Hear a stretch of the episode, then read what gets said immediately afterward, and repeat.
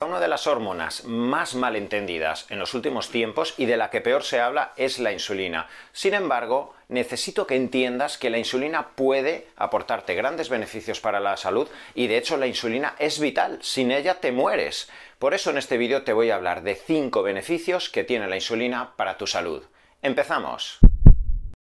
Cada vez hablamos más de las diferentes herramientas que van dirigidas a mejorar el metabolismo, herramientas nutricionales, el deporte, herramientas que giran alrededor del descanso y cada vez también sabemos más acerca del equilibrio que tiene que existir entre todas las hormonas, la testosterona, los estrógenos, la DEA, el cortisol y la insulina. En este vídeo vengo a hablarte de la importancia de la insulina, para mí la llave metabólica que nos va a permitir un equilibrio entre el catabolismo y el anabolismo. Primer beneficio de la insulina Beneficios anabólicos. La insulina es la hormona más anabólica que existe, más que la testosterona, más que la DEA, más que las hormonas tiroideas. Sin insulina no puedes transportar los aminoácidos esenciales, los ácidos grasos esenciales, la glucosa al interior de la masa muscular. Sin insulina realmente te mueres porque acabas perdiendo tanta masa muscular que mueres por inanición. Esto es lo que ocurría hace 90-100 años antes de que se pudiera sintetizar la insulina. Una persona recién diagnosticada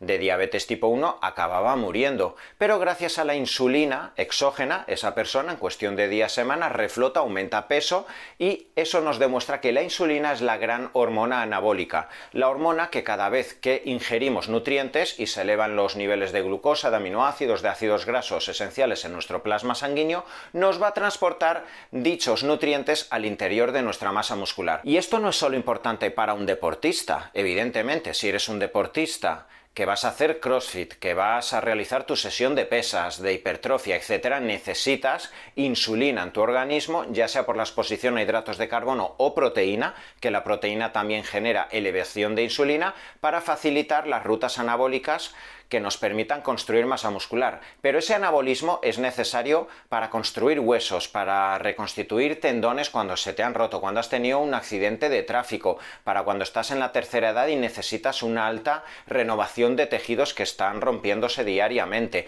La insulina es vital para toda esa renovación de tejidos y para la construcción de todos los tejidos proteicos. Segundo beneficio de la insulina, rendimiento deportivo. Por un lado, por lo que acabas de escuchar, cada vez es más importante el anabolismo dentro del deporte, aeróbico o anaeróbico. ¿Cuántos futbolistas, atletas, nadadores, ciclistas en pretemporada cada vez están incluyendo más fases dirigidas al anabolismo y aquí va a ser importantísimo un ejercicio donde puedas llegar a un fallo muscular que te permita construir masa muscular posteriormente y evidentemente una nutrición hipercalórica con ciertas cantidades de carbohidrato, etcétera, que te permita en un contexto determinado, en unas semanas determinadas, tener quizá unas tasas más elevadas de insulina, porque además, y esto lo constato constantemente en analíticas con mis pacientes, determinados niveles quizá un poco más altos durante X tiempo de insulina no se eleva las cantidades de testosterona tanto en hombres como mujeres,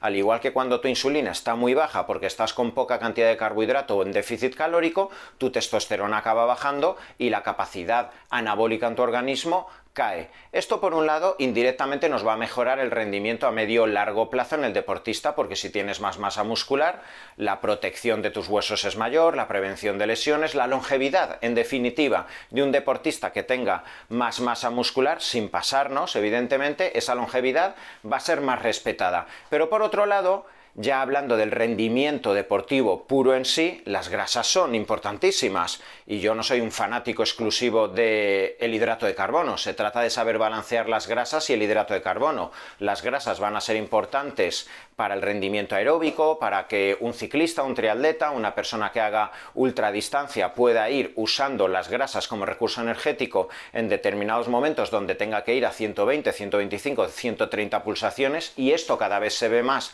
en el ciclismo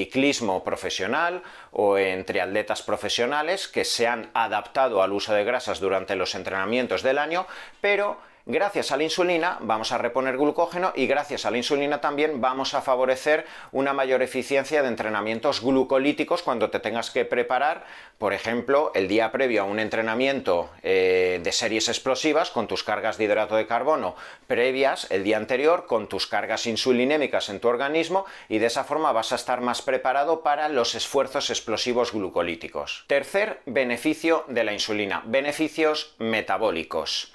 Fíjate que en tiempos donde cada vez tenemos más predisposición al síndrome metabólico. Vivimos en unos tiempos donde los niveles de diabetes tipo 2 en la sociedad occidental cada vez son mayores. Las patologías cardiovasculares, los infartos, la inflamación, todo esto gira alrededor del síndrome metabólico y todo esto gira alrededor de la resistencia a la insulina periférica y de la hiperinsulinemia, es decir, niveles excesivamente elevados de insulina acaban predisponiendo a grasa abdominal, síndrome metabólico y muchas de estas patologías que nos están azotando en el siglo XXI.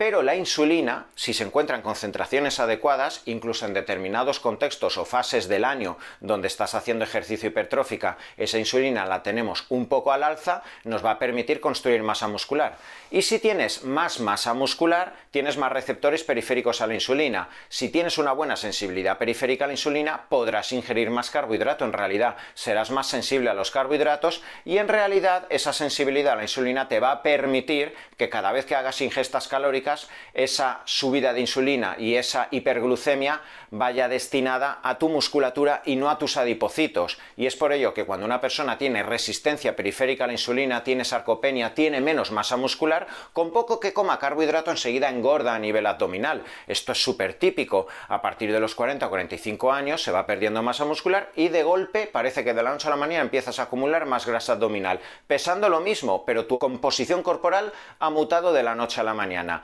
si haces una dieta cetogénica muy baja en carbohidrato, mucho ayuno intermitente, si haces mucho ejercicio aeróbico, en ese momento en realidad la estás liando, así de claro. ¿Por qué? Porque tus niveles de insulina en realidad se van a desplomar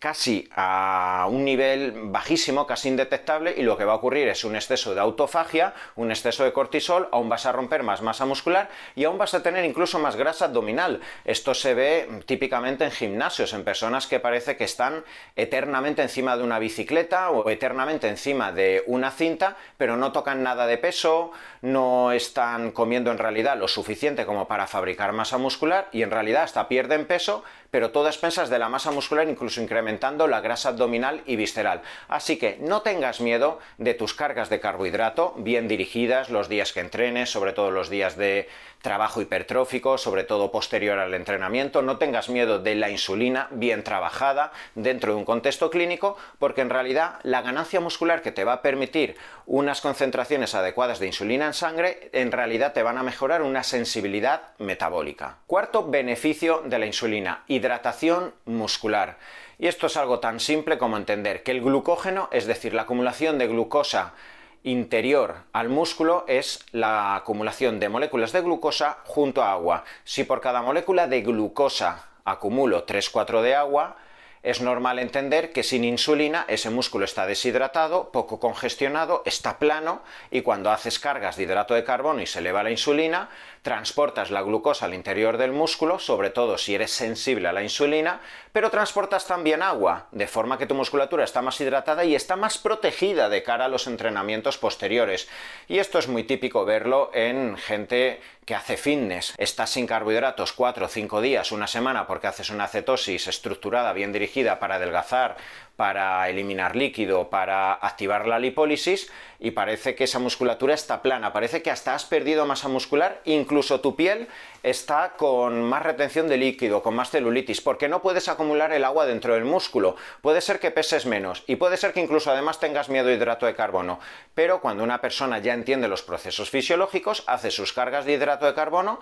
y como por arte de magia, al día siguiente te levantas con una musculatura más redonda, eh, más llena con menos retención de líquido en la piel del abdomen, en la piel de las piernas. Parece que todo está más pegado y con más separaciones musculares porque la musculatura está plena. Por un lado tienes esa mejoría estética, pero sin lugar a dudas tu capacidad de enfrentarte a un entrenamiento donde llegues al fallo muscular y donde tus tendones y tus articulaciones puedan sufrir, evidentemente si hay más retención de líquido dentro de tu musculatura, esa hidratación va a protegerte de lesiones. Quinto beneficio de la insulina, beneficios en el sistema nervioso.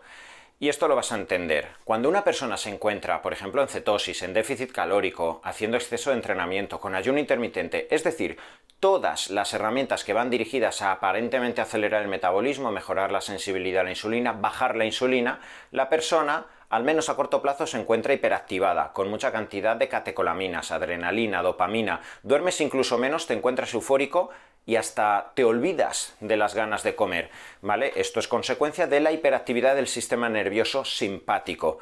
Esto a medio y largo plazo tiene sus consecuencias a nivel psicológico. Duermes menos, estás con más estrés, tienes más cortisol, te encuentras excesivamente hiperactivo, eh, empiezas a tener nerviosismo y esto en muchas ocasiones es consecuencia de la falta de hidrato de carbono, la falta de elevación de insulina y la falta de entrada de triptófano en tu sistema nervioso con la consecuente disminución de serotonina e hiperactividad de dopamina. Esto lo observo mucho en deportistas que se encuentran nerviosos, irascibles, no duermen y basta que hagan determinadas cargas de hidrato de carbono en su día a día, principalmente por ejemplo posterior al entrenamiento, con una buena carga de hidrato de carbono y esa elevación de insulina y la entrada de triptófano al sistema nervioso favorece la elevación de serotonina, favorece el sueño, favorece la actividad de la ruta parasimpática para tener un descanso y un sueño mejorado y evidentemente todo esto impacta tanto a efectos psicológicos, emocionales, cognitivos y en definitiva en tu sistema nervioso. El metabolismo es el conjunto de reacciones enzimáticas que van a facilitar el equilibrio correcto entre el anabolismo y el catabolismo. Y sin lugar a dudas, la llave maestra es la insulina, la hormona que principalmente nos va a favorecer la correcta armonía del resto de hormonas, testosterona, estrógeno, cortisol, DEA, etc. Y es la hormona que nos va a permitir esa correcta sensibilidad a los nutrientes. Es por ello que en este vídeo te he hablado de los beneficios que tiene la insulina, sobre todo para que entiendas que en tiempos donde cada vez estamos demonizando más y hablando más de los peligros de tener la insulina elevada, sepas que la insulina es vital y es necesaria saber incluirla y gestionarla en tu salud.